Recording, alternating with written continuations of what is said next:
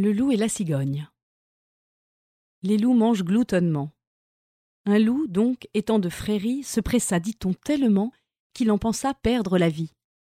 Un os lui demeura bien avant au gosier. De bonheur pour ce loup qui ne pouvait crier, près de là passe une cigogne.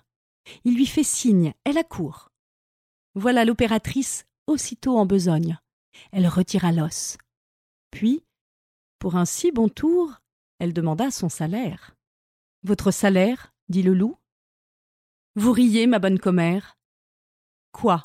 Ce n'est pas encore beaucoup d'avoir de mon gosier retiré votre cou Allez, vous êtes une ingrate.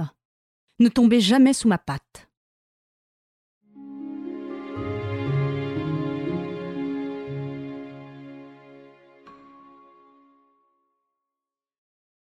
Le cygne et le cuisinier.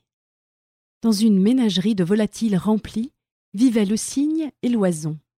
Celui-là destiné pour les regards du maître, celui-ci pour son goût, l'un qui se piquait d'être commensal du jardin, l'autre de la maison.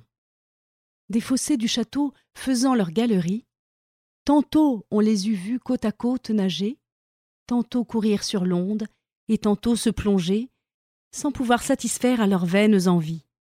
Un jour le cuisinier, ayant trop bu d'un coup, prit pour oison le cygne, et le tenant au cou, il allait l'égorger puis le mettre en potage. L'oiseau, prêt à mourir, se plaint en son ramage. Le cuisinier fut fort surpris, et vit bien qu'il s'était mépris. Quoi? Je mettrais, dit-il, un tel chanteur en soupe? Non, non, ne plaise au Dieu que jamais ma main coupe la gorge à qui s'en sert si bien.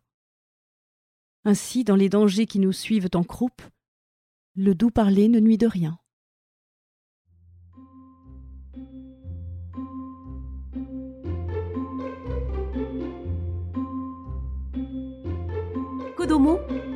Le podcast pour les enfants.